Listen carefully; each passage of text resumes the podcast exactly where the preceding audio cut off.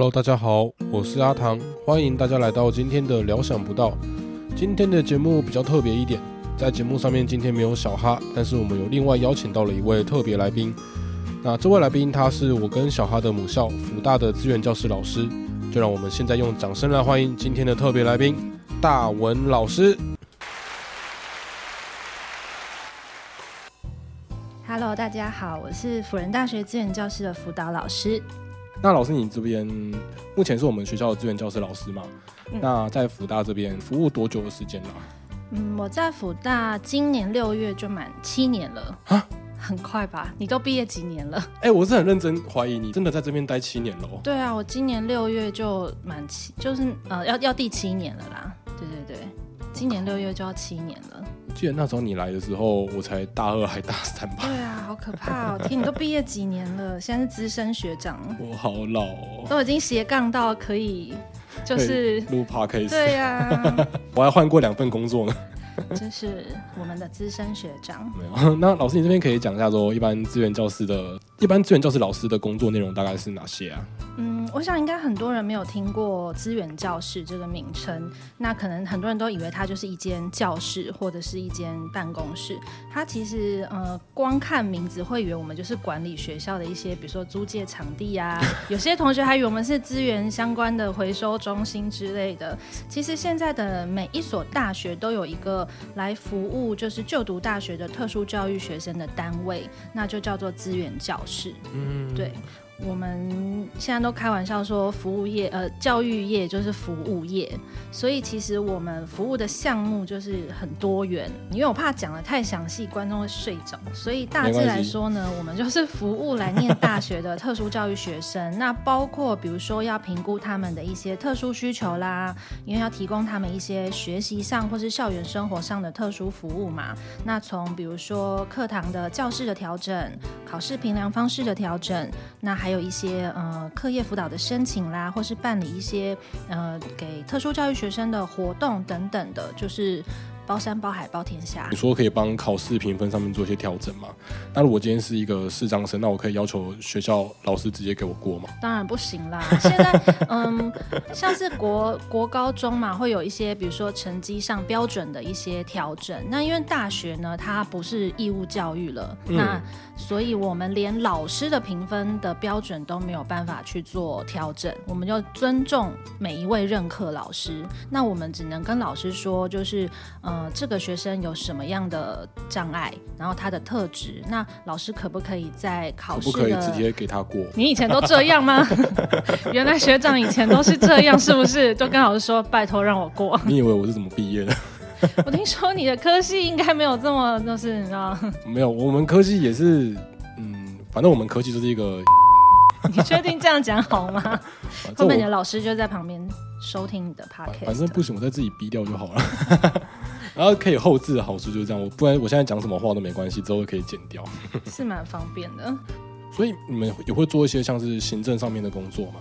会啊，就是包括跟系上老师啊、系秘书的一些联系啊，像新生进来，我们都会帮他开那个新生的，我们叫做 ISP 的会议，个别化支持服务的会议，那就是会针对这个学生的特殊需求，然后去做评估，在会议上就会列出说我们这学期要提供他哪些特殊教育服务的介入，这个会议上就会也会有系上的老师啊、系主任、秘书都会参与，所以系上就会按照我们 ISP 的决议去提供这个学生相关的特殊教育服务。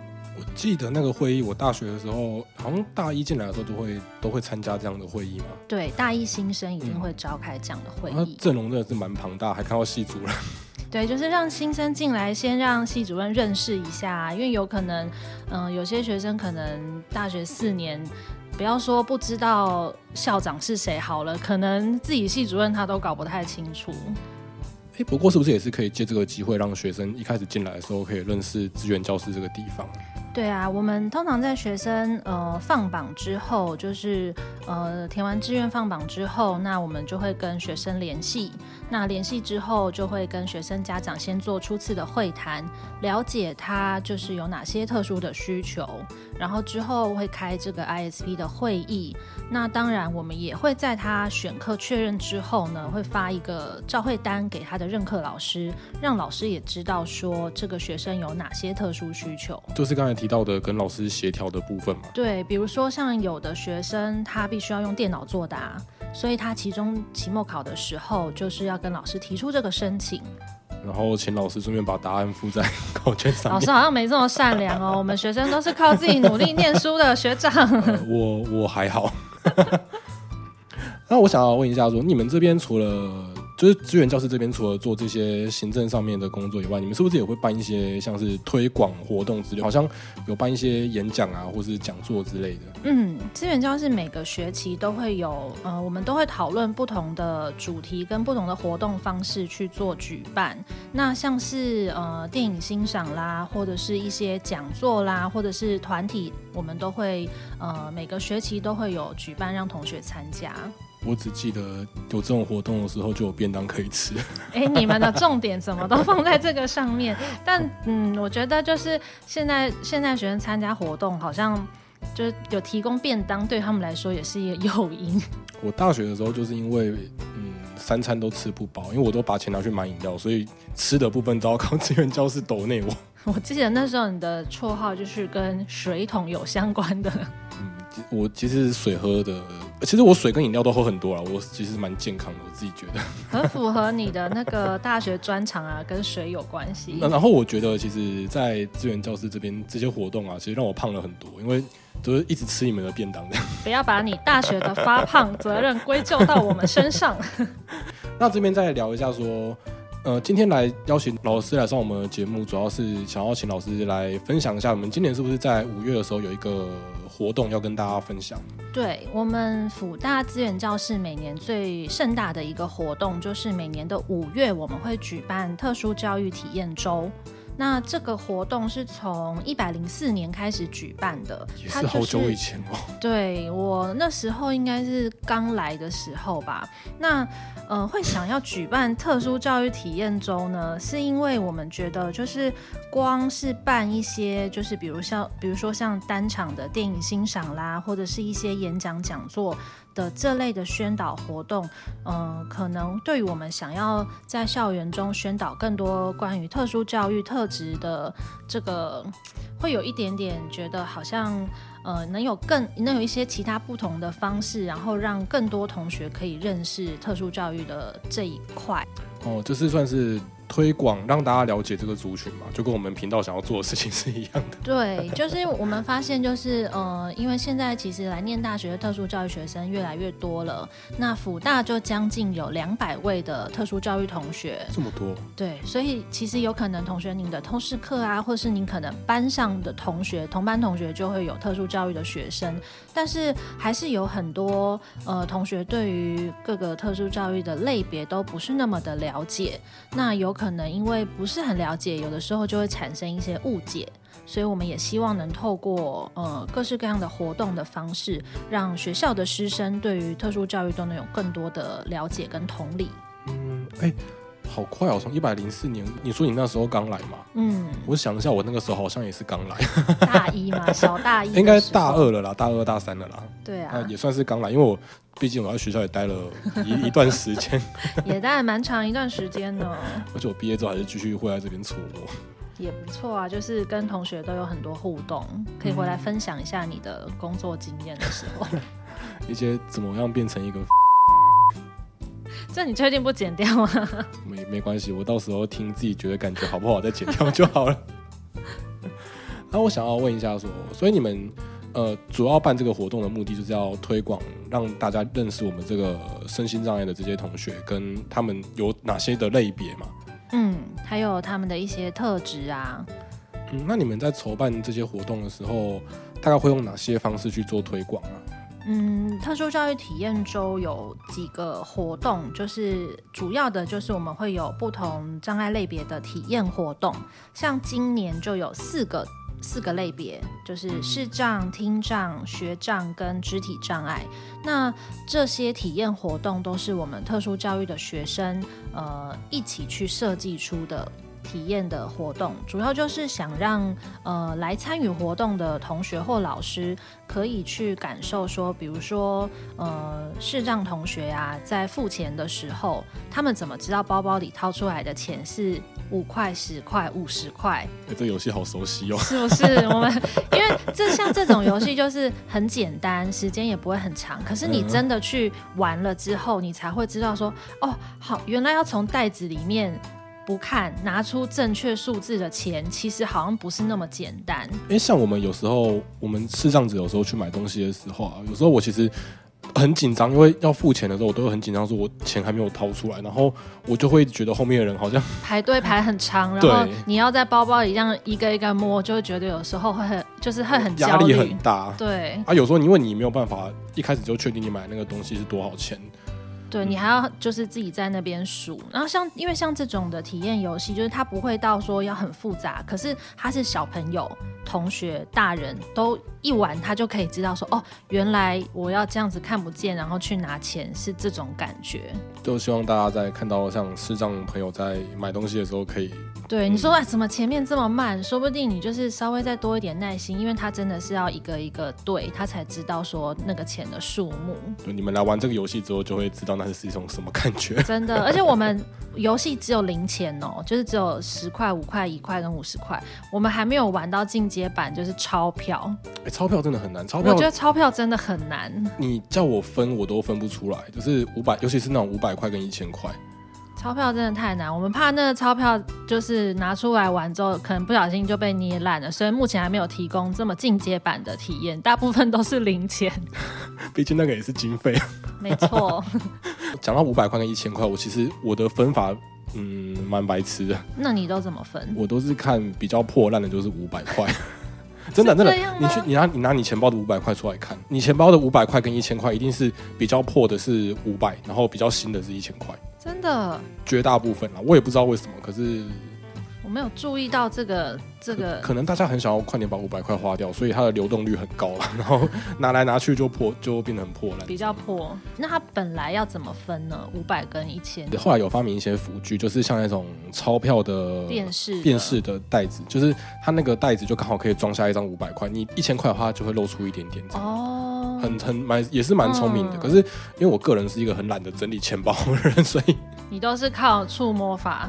对啊，哎，我可以聊一下说，因为像视障跟听障还有肢体障碍这些，其实相对来说，我们平常是比较容易看出它的障碍点在什么地方的。对。那你刚才有提到说，你们有做一个障别的体验是学习障碍的部分。嗯。那学习障碍你们会用什么样的方式去搭让大家认识他们这样的障碍？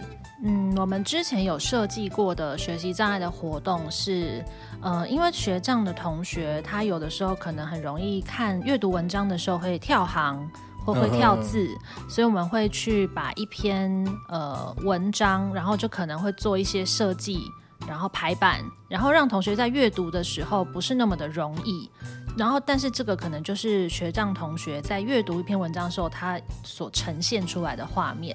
或者是说，我们把很多字拆成不同的部首跟字字首这样子，然后需要他去把这个这些散掉的字去组合成一个句子，就是把字形打散，然后让他去。对他去做一个组合，让他们去发现。因为学障其实也有很多不同的类别的学障，有阅读啦，有书写啊等等的。那我们就是希望透过不同的小活动，让同学可以去理解。因为像你刚刚讲的，学障是外表看不出来的，对，所以有很多老师可能他也会觉得说，啊，你看起来就是跟一般学生一样啊，走路也没有问题，写字也没有问题，对，为什么你老是成绩这么差呢？为什么就是你？就是文章都念的念的这么慢，都大家都看完了，你还在那边看？啊，我就没来上课 啊，不是，那是我，那是你好不好？那他同学可能就是有些同学，嗯，就是。他不了解的话，他可能就觉得，对你就是你拖慢大家的时间。哦，他同学会觉得说，我上课进度被被拖累到这样子。有可能就是同学是真的有困难，所以如果说像他有这类的阅读，那他在看考卷的时候，他相对阅读的时间就要比其他同学来的会长。对，哦或者说有有些同学，因为学长就是从小学开始，可能就你就发现了自己有这部分的障碍，所以他也会找到一些方法，比如说他在阅读的时候就要拿一把尺在下面，哦，就是他们会有自己的对他不要让自己比较，容易跳行这样子，他们也会也会有一些方法，这样去让协助自己在学习的时候可以更顺利。因为你久了之后就会知道怎么样去使用自己的，呃，弥补自己的缺陷了。那我想要问一下说，因为我知道今年的特教周的活动还有一个是按摩的体验活动，对那为什么会想要做这种福利师生的活动？对，这嗯，我们特教周是只是老师自己想要按摩？嗯，我们这叫做的视障按摩体验就是非常受到欢迎，就是每年大家都回馈表单都说一定要希望，就是下一年度一定要再办的活动。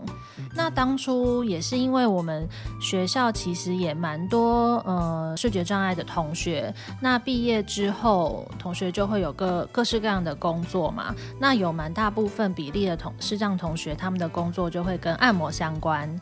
对，像我这样子，就是成为专业的按摩师。那我们那个时候也是想说，哎，那他也可以跟我们的特教体验周结合，希望就是同学来体验视障按摩的之后呢，也可以去参与其他的体验活动，然后也可以对视障按摩有一些了解。那刚好就是那时候也有一位很热心的学长，福大毕业的学长，一位校友，那他就说他愿意回来参与我们的活动。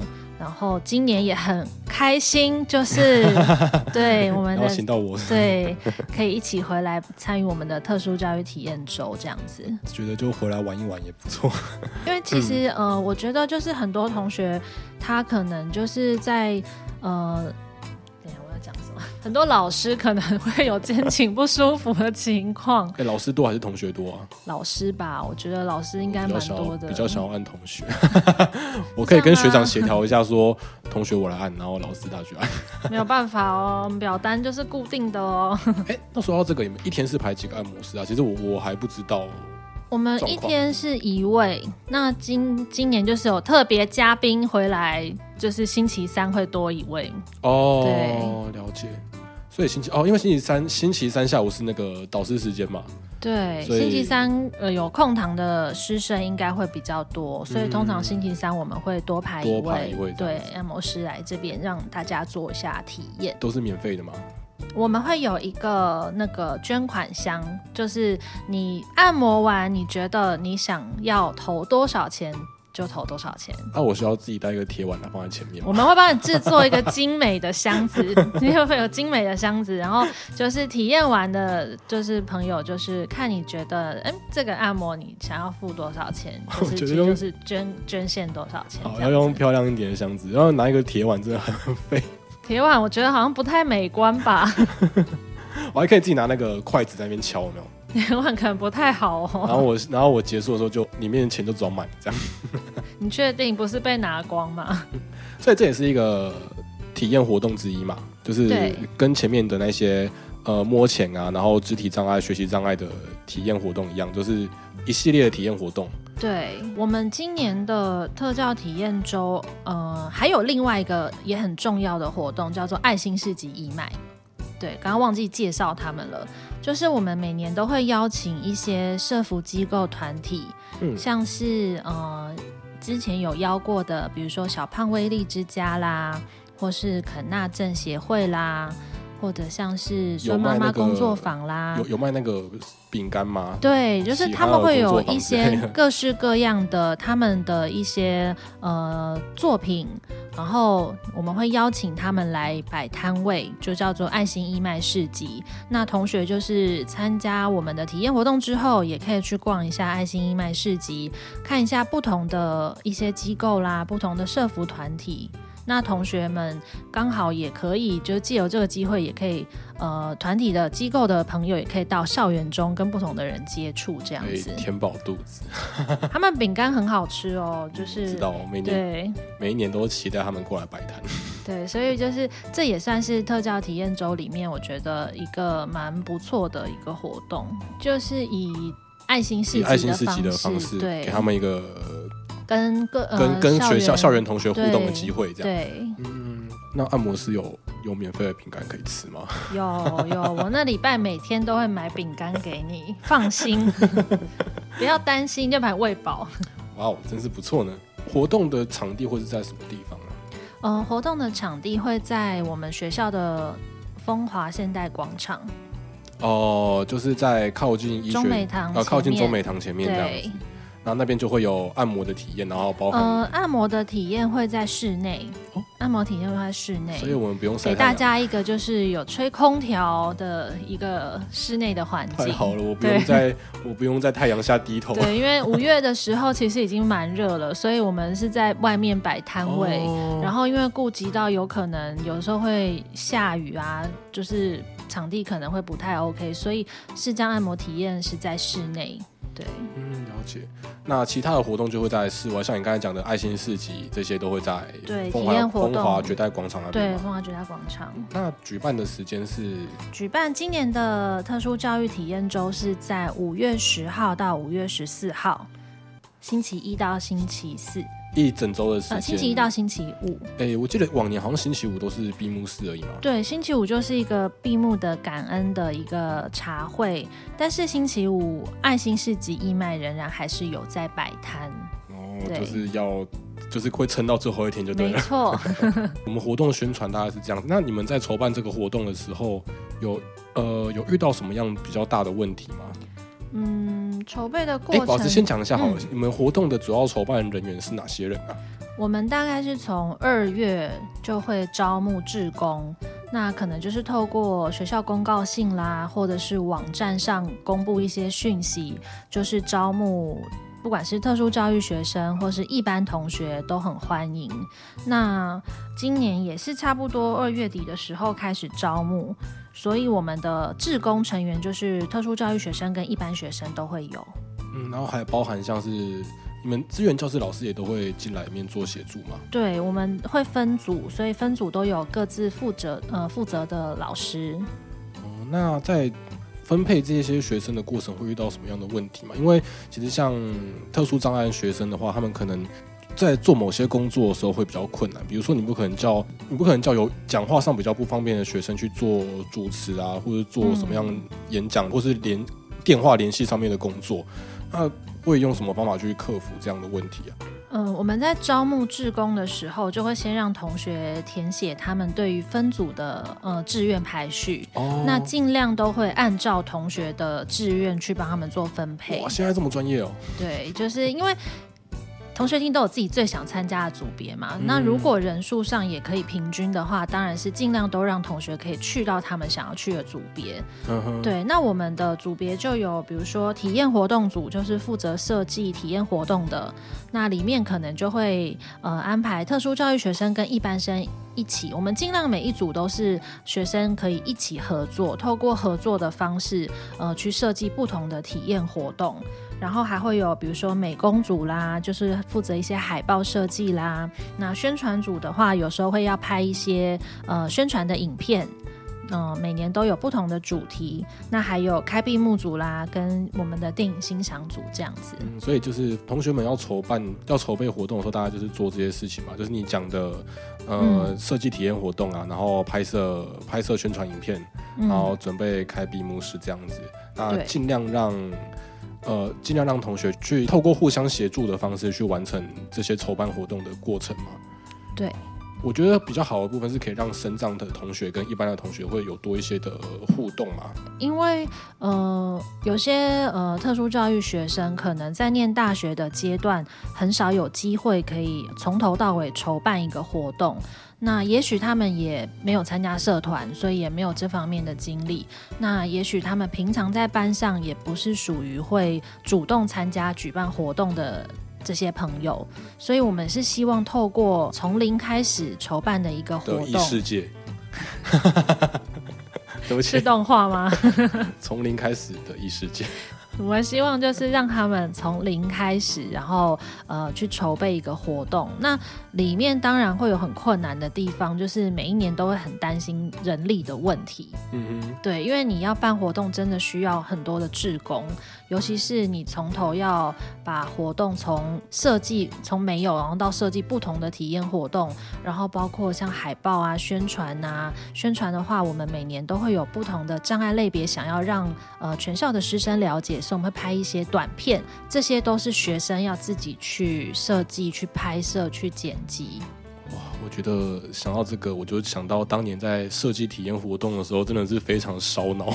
对，就是因为这样体验活动设计出来之后，大家就要再反复讨论说，嗯，你觉得这个活动时间长度会不会太长？因为你用时时间太长的话，来参与体验的同学，到时候排队就排得很长。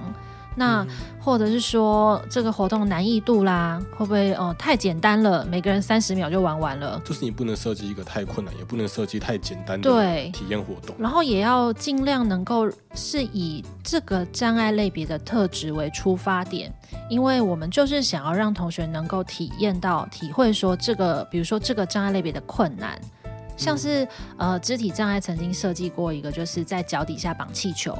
哦，那个很难哎。对，然后你要从一张椅子移到另外一张椅子去，对，或者然后你气球不能破掉，对，好好困难。或者是说手推轮椅。你要推从这个地点推到前面，然后绕一圈回来。啊，殊不知我们肢体障碍学生现在都是坐电动轮椅，大家都很懒惰。很多同学就是他真的可能从来没有坐在轮椅上过，所以他不晓得哦，原来用自己的双手去推轮椅这么的重。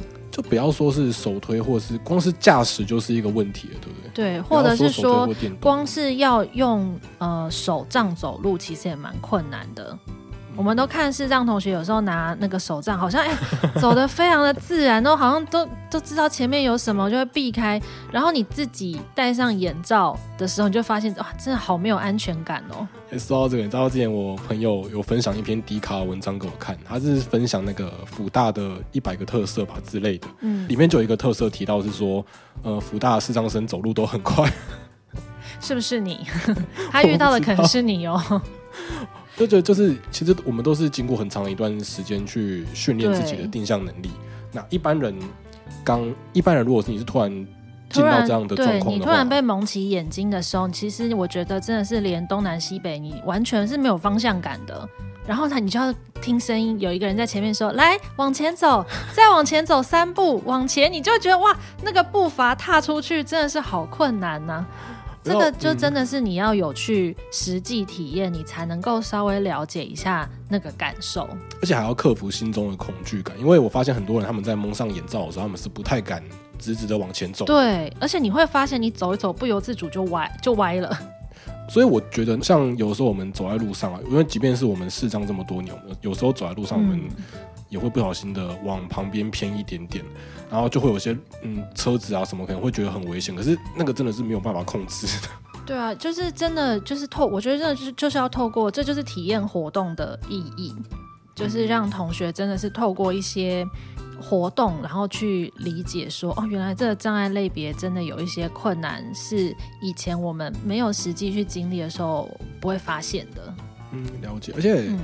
我是觉得，像有趣的事情是，我们在设计之间体验活动的时候，有的时候其实是当下那个障别自己学生他自己去设计的的活动。像我记得那个时候摸钱的活动是我自己想出来的。对啊，我们就是。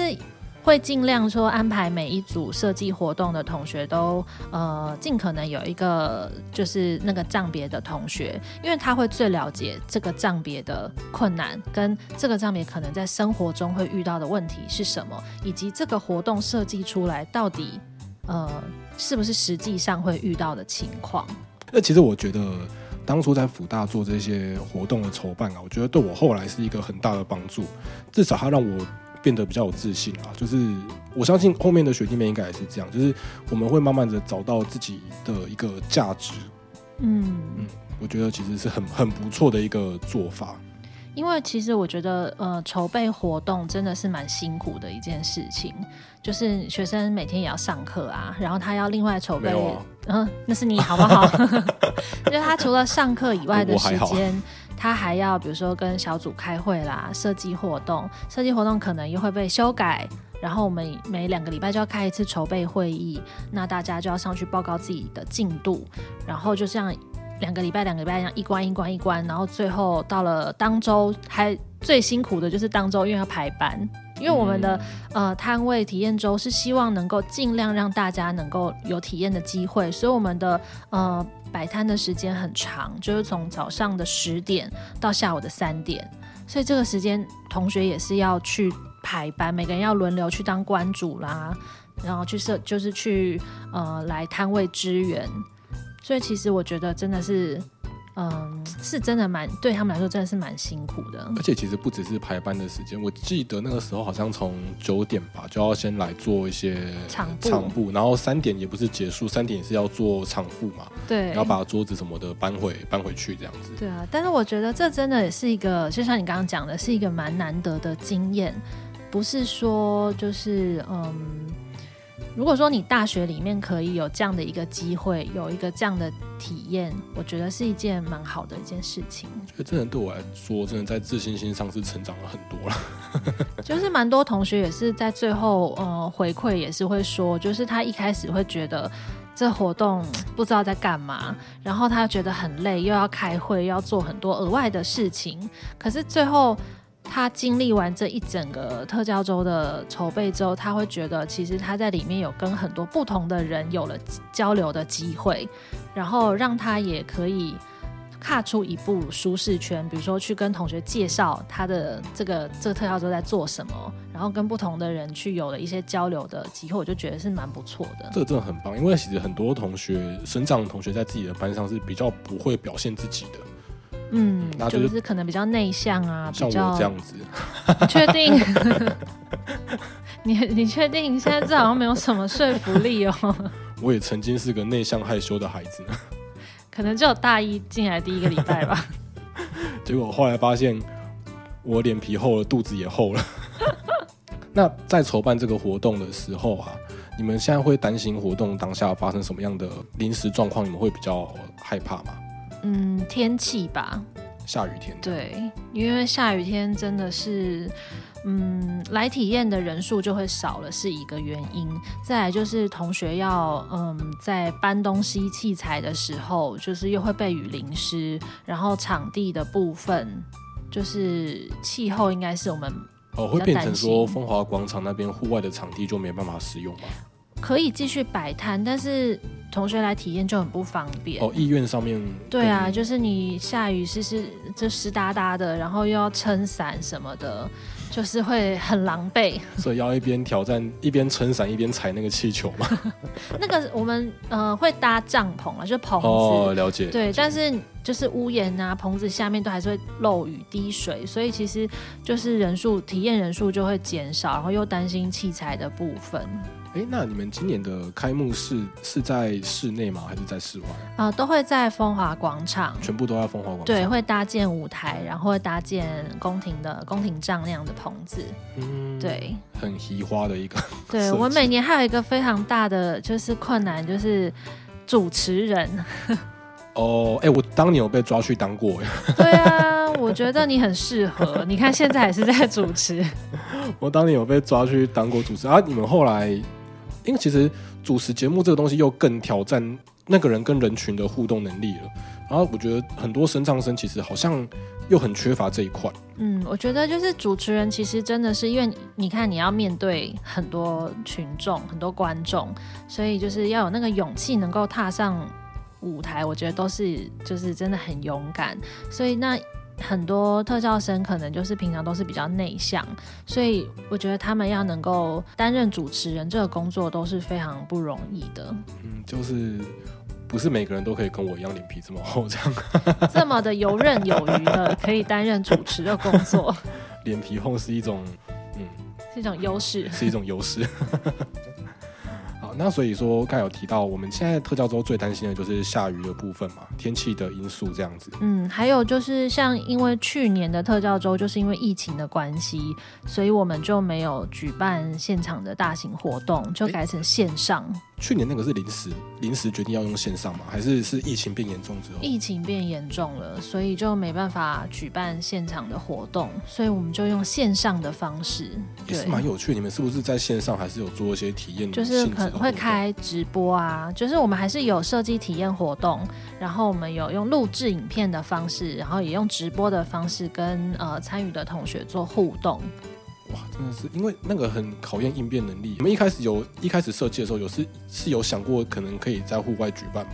对，一开始其实也是就是朝着就是以往就是呃摊位的方式去设计，可是后来因为疫情越来越严重的关系，所以就不是那么呃适适合举办大型活动，所以我们就改成了线上。那同学也是就是临时就是。呃，再从头，因为线上的体验活动跟你知道，就现场的毕竟是不一样的。像那些什么摸钱啊、踩气球那些，对，就没有办法了。所以就是他们也是等于体验活动都重新再设计过一次。那我这边给你们一个建议好了，那个我们台南啊有很多民间的庙宇可以去拜一下，你们活动会比较顺利一点。你忘了我们学校前面有三个字。你是说基督教、天主教啦？有啦，我们都会就是祈祷，就是希望在呃特教周的那一周都会是好天气。阿门，这很重要。